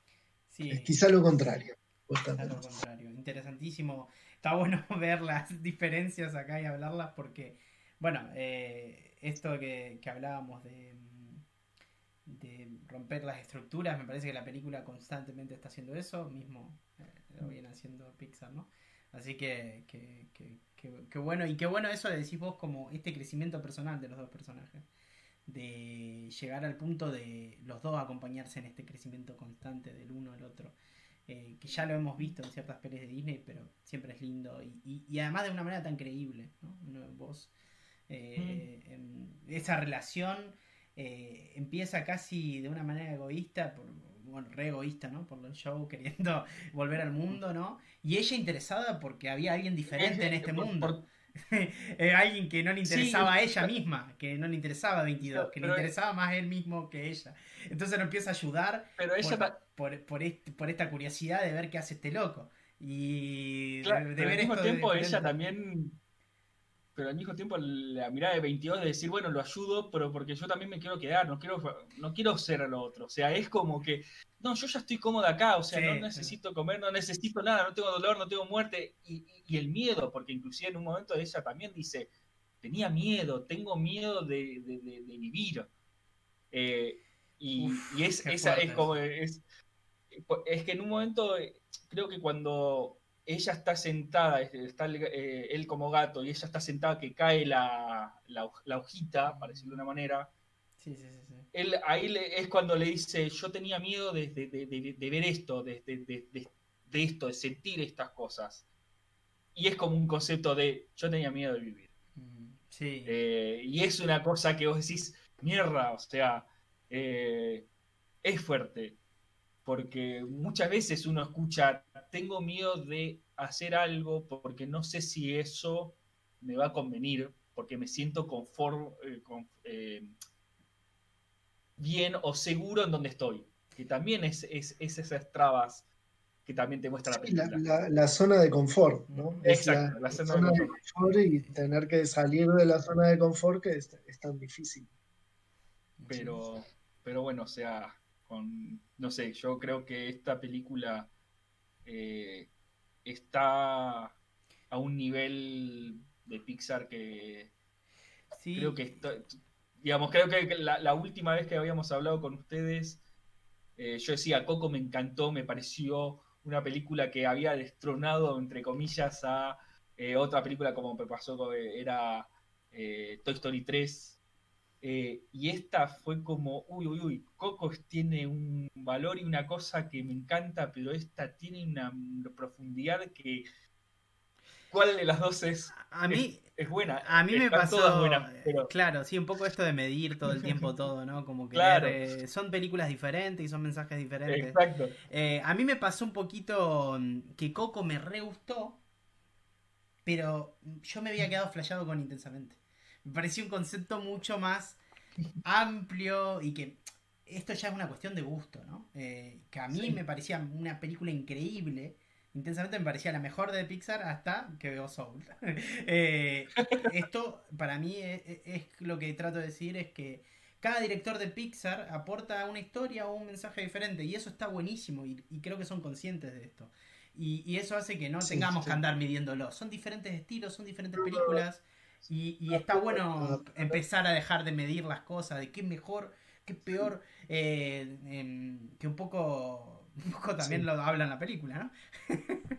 Eh, es un poco irónico justamente tanta gente diciendo es la mejor, bueno sí es buena pero no es la mejor de Pixar o, o sí o en realidad esta es mejor y qué sé yo cuando justamente la propia película le está diciendo no, no, va por ahí sí exacto la película quiere decir otra cosa em, una cosita más que me gustó mucho de la película es tocar el tema del jazz o sea, tocar algo musical, que creo que hace bastante, si bien mm. todas las películas de Pixar tienen música y tienen, pero no tienen algo como un personaje, ¿no? Como un tema. Exactamente, exactamente, como un tema y además el jazz. O sea, creo que la última que habían hablado más o menos de música era en 2D Disney con lo de la princesa del sapo, que había un poco de guiños a la, música eh, del jazz, del blues. También era jazz, claro, sí, sí, sí. La, música negra de Nueva Orleans. claro. Eh, pero que, me encantó, o sea, hace bastante que no veía esa, esos temas en la parte de animación, porque hay películas live action que tocan esos temas o porque son eh, biopic o, películas de el montón, pero que toque también el tema en esto y en una animación y que sea también para chicos, me encanta, porque es como, che, tenés todo esto. O sea, tenés esto, pero también tenés todo esto de, exploración.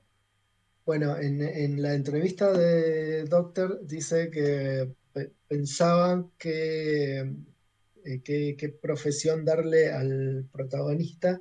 Entonces, en un momento hasta se le ocurrió eh, hacerlo animador, porque justamente ellos hablan desde, desde, su propia experiencia en el mundo de la animación. Entonces hubo como una tentativa de, animación, pero dice, no es divertido ver un animador. o sea, es divertido el producto, pero un animador está con el mouse adelante de una computadora, este, Yo pensaba, quizá un animador 2D es más divertido de ver. Claramente un animador 2D clásico es mucho más divertido de ver que, que, un animador 3D, por más que sea de Pixar, pero eh, él, él mismo lo dice que no, es un embole ver un animador trabajar. Entonces, vamos a buscar. Entonces buscaron, eh, bueno, puede ser un actor.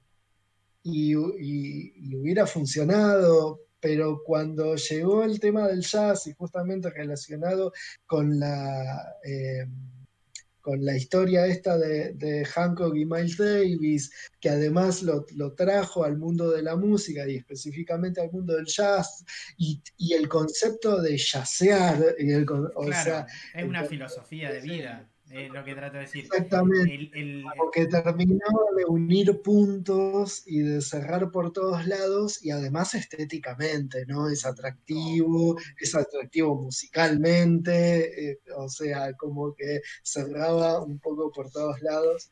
Y... Esta película, eh, no sé por qué estoy pensando en música y estaba pensando en otra película que hablara de música. Y otra película que habla de música es, es Wishplash creo que no sé puede, estoy pronunciando muy mal. Eh, y es muy loco porque es prácticamente la antítesis de esto. Es prácticamente el obsesionate como loco para justificar que sea buen músico. Y para mí, la película cuando la vi fue como, este mensaje es muy malo.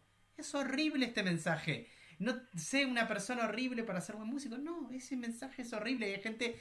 Y yo creo que la película un poco. Mm, igual intentaba decir esto no está bien pero mucha gente se quedó fascinada con el personaje malo.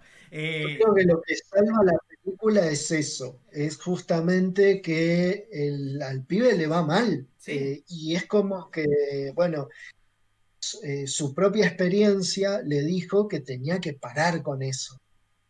Y sin embargo, el final como que un poco lo redime, un poco con, el, profesor diciéndole, viste, que como que le pone esa mirada de, viste, que al final te saqué el hielo. Sí, eso. Es, confuso, es como que entonces la mirada del director no deja de ser una mirada de mierda con ese final. sí, eh, y esta peli es lo contrario, es como no llegues a ese, no seas esa persona, eso no es lo importante. Eh, o sea, que te sangre las manos y, que llores y que, no, es lo bueno. si no viva. Claro. Eh, me parece re interesante eso de, pensar, bueno, eh, me parece que, toma la música, creo yo, por, por la filosofía de, vida y por esta idea de yacear. me parece que también explica, como decís vos, el mm. concepto de la película misma. esto de, seguir, de, un poco de, de, hacer mientras estás haciendo y de disfrutar mientras estás haciendo, ¿no? Porque... Sí, mm, sí, sí, de vivir el momento. Exacto, y el jazz es algo que, que escuchás y a mí, a, mí, a mí me gusta mucho y, es como... Hay, hay, una improvisación, hay como un baile entre, entre, todo, entre todos que como que empieza uno y el otro lo sigue y no es nada que esté como, está la estructura de jazz, vamos a hacer jazz. y eso, es muy interesante que, haya elegido esta música. Es que eso que vos decís, eso de eh, cada uno hace algo para que el otro lo siga, cuando Joe llega para hacer la práctica y la mina, la saxofonista, que ahora no me acuerdo el nombre, eh, empieza a tocar, él dice, bueno, pero ¿qué tengo que seguir? ¿Qué tengo que hacer? O sea, como que esa estructura la tiene que romper porque, no, no, tocaba vos seguime y vemos, vamos viendo y comunicándonos. Eh, por eso cuando vos dijiste, Agus, lo de el jazz va haciendo esas rupturas de yo toco y el otro lo acompaña y se van complementando como si fuese una conversación. Sí, es eso. En esa escena, en esa escena está bárbaro, porque es como, pará, pero no tengo ningún pentagrama, no tengo nada, no, bueno, seguime. Interesantísima también esas mini historias que hay dentro de la película de los personajes secundarios, que si bien como que todo va cerrando para llegar al punto, bueno, una es la del peluquero, la otra es la de la, nena, la, alumna.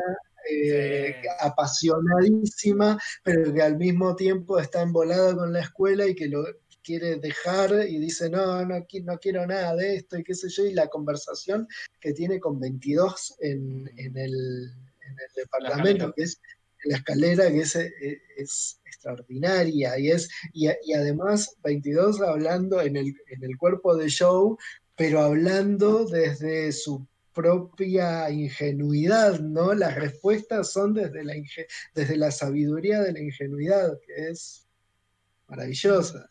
Eh, este, y, y, la, y la otra historia, que es la, de la madre, este, eh, que, que, se pelea contra la voluntad del hijo, pero porque justamente tuvo su vivencia con el padre, que ella tenía que sostener este, la casa. Eh, porque el padre era, artista. Entonces no quiere que su hijo pase por eso, entonces lo quiere este, sobreproteger de una forma este, que, va contra de lo que él quiere hacer. Eh, y toda esa charla este, súper profunda también de, esta cuestión de preferencias. Hay, otra mirada también eh, interesante que es que justamente muchas veces uno cuando, especialmente los docentes, eh, yo o soy docente de plástica, eh, el docente muchas veces dice, quiero llegar a ser o quiero lograr pintar o hacer música o ser matemático, etcétera, etcétera, y no se da cuenta que cuando está enseñando, o muchas veces, mejor dicho, muchas veces no se da cuenta que cuando está enseñando, está dándole las enseñanzas a las próximas generaciones y tiene que mostrarle por qué tienen que seguir esas, esas materias. Por ejemplo, con Joe, cuando le enseña al baterista, que es el que lo llama, o a la chica que está tocando em, la, trompeta, él no se da cuenta que él está influyendo en, su, en, la elección de ellos. O sea, para bien o para mal, pero está, claro, pero los estás, los, los estás influyendo. Y el docente muchas veces tiene esa influencia. Y hay veces que el mismo docente como que te baja el nivel diciendo, no, no, no sigas esto, no lo sigas. Y mostrar eso de, che, pero de ser docente vos lo estás influenciando. Y esa influencia le puede ser muy positiva al alumno. Positiva o puede ser una presión o puede... Una presión también, pero en el... Que es lo que sucede al mismo tiempo con los mentores. Y ahí me acordé el nombre. Ah, ahí está, mentores. Son, los mentores. Y Claro, sí, sí, sí. Bueno, la película además se toma su tiempo para hablar de la educación, justamente, mm. porque es eso que decís vos, Gaby, y, e incluso eh, dentro de la charla que tiene 22 con, con la alumna, eh, 22 le comenta, no, yo tuve un mentor que se llamaba Aldo Huxley y dijo que la educación es una basura porque te condiciona a, este, impedimentos y le, hace toda una bajada de líneas sobre este, eh, este, crítica al sistema educativo que es extraordinaria en una película animada. O sea, se toman su tiempo justamente para hablar de eso, de del sistema educativo.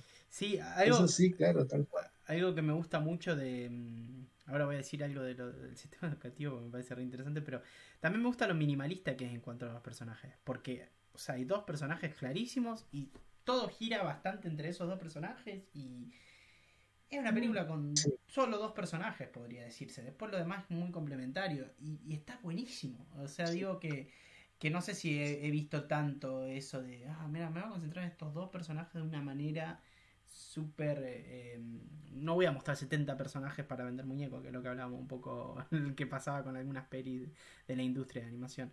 Y en cuanto a lo de educación, me encanta también porque, mm, bueno, yo, yo era alguien que sufrí mucho la educación desde chico, digamos, yo tuve un montón de problemas en cuanto a esto.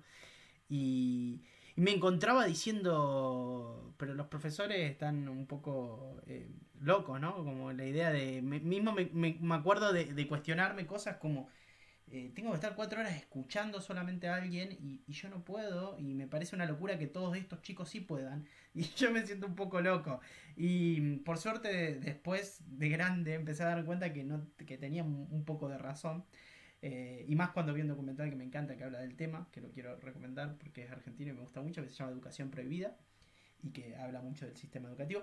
Pero volviendo a la película, me parece que, que como un profesor influencia sobre la vida de una persona es súper importante. Y y como 22 es interesante porque tuvo una formación tan completa, ¿eh? Con tanta gente eh, que parecía muy sabia y también algunos que parecen re sabios son reserrados. Eso también me parece re interesante, como que em, me, gusta esto, esto de cómo, mismo cuando 22 habla en la peluquería, volviendo a esa escena, que, que empieza a hablar de temas muy profundos y qué sé yo, de todo lo que había escuchado. Eh, y cómo toda la peluquería se detiene a escucharlo. Y hay un momento que me gusta mucho, ¿no? Este chico que es como muy crítico todo el tiempo, ¿no? Que está todo el tiempo criticándolo a, él y le dice, ah, sí, vos estás criticando tu sueño frustrado sobre, los sobre los míos. y, Uf, y, eso hablando de cómo hay gente así que... Proyectando tus frustraciones en los demás, ¿no? Interesantísimo, son conceptos tan son bastante nuevos, digamos, no nuevos, sino nuevos en la animación. No sé, no he visto esto, mucho estas ideas eh, tan, tan profundas en, el buen sentido en, la animación. La verdad que... Y mismo me está pasando que creo que... Sí, hay un... Alguna vez lo hablamos, que la industria de animación actual... Eh, a mí me, sorprende, sobre todo a fin de año, eh, que llegaron cosas como Wolf Walker, I Soul y y de vuelta me viene sorprendiendo, ¿eh? ya venía también de Spider-Verse, que también es una película que amé a nivel más quizás visual, la historia me gusta un montón.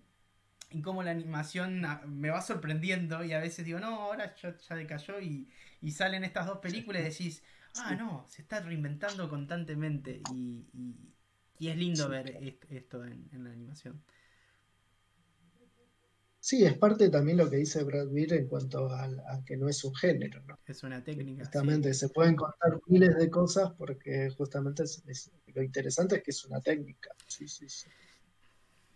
Claro, que muchas veces se usa como muy comercialmente también, con mucha estructura. Y entonces cuando la animación, vos pensás que está estancada, vienen películas que decís, ah, no, entonces no. Mira Soul, mira Wolf Walker, que creo que, que ya hablaremos en, el, próximo no sé, no sé cuándo, pero hablaremos de esta película también.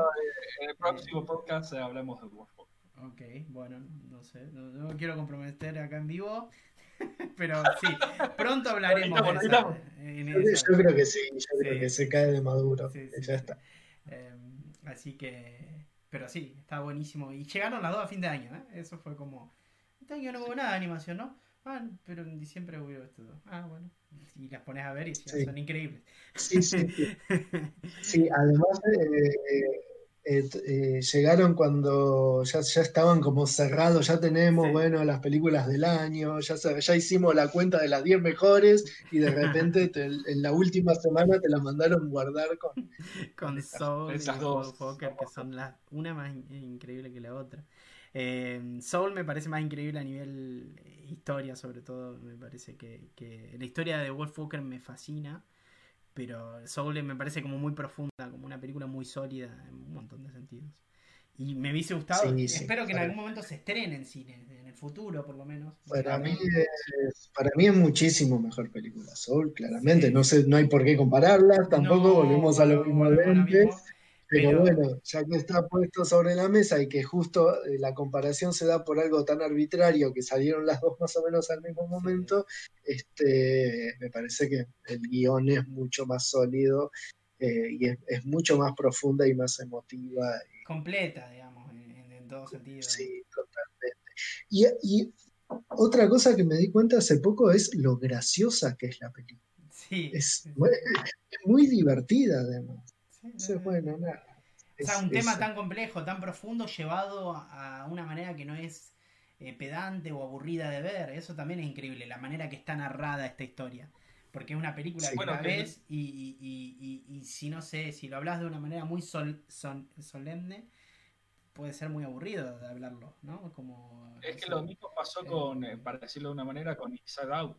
O sea, son temas que están llevados de una manera que te, reís, te parece bien y te lleva, o sea, no, no es tan pedante como decís vos, eh, Agus. no, no, yo le digo que no es pedante, algo... que, que podría ser pedante. No, no, no, pedante, por, eso, a eso, a eso, a eso lo quería decir, perdón, me expresé mal, sino que no te, lo, no te lo muestra como unas cosas que puede llegar a ser pedante, que te aburra y decir, bueno, a, los 10 minutos apaga la película, sino que está tan bien llevado y tan bien mostrado y al mismo tiempo llevado de una manera con humor que te atrapa mucho más. Yo creo que. Porque son bastante interesantes de tocar y difíciles.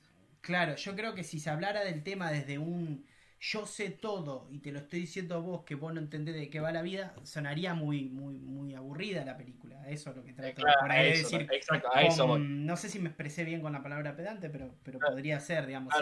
si, te explicara, no sé, vendría como alguien que te mira así, un dios, vos no entendés nada de la vida, la película sería otra cosa. Y en cambio la película es casi un aprendizaje mientras están pasando estos personajes que vos también estás aprendiendo sobre lo que está pasándole a ellos de alguna manera. Exactamente. Te vas con, la cuando termina la película te vas con algo muy muy lindo de llevarte a tu casa, de pensar este chico, estos nenes que se hacían esas preguntas, son preguntas muy interesantes, muy lindas de tener. Eso es cuando digo que el cine o el arte genera eso, a mí me parece casi hasta diría un milagro, ¿no? Que, genere estas cosas de, de preguntarse, de cuestionarse o de, o de mm, apreciar o de, mm, ¿cómo decirlo? Eh, sí, valoración también, ¿no? De mm, apreciativo, ¿no? De, ser apreciativo con, la vida. Eh, creo que, que eso está buenísimo.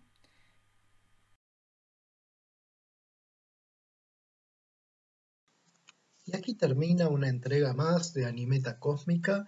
Como siempre, dale like si te gustó, si querés podés suscribirte, darle a la campanita si te llegan notificaciones, dejar un comentario, podés compartirlo con tus amigos o allegados, así ellos lo pueden compartir a su vez con sus amigos o allegados. Podés seguirnos en todas nuestras redes sociales, que tenemos un fotolog precioso, por ejemplo. Y nada más, nos vemos en la próxima emisión de Animator Cosmic Art.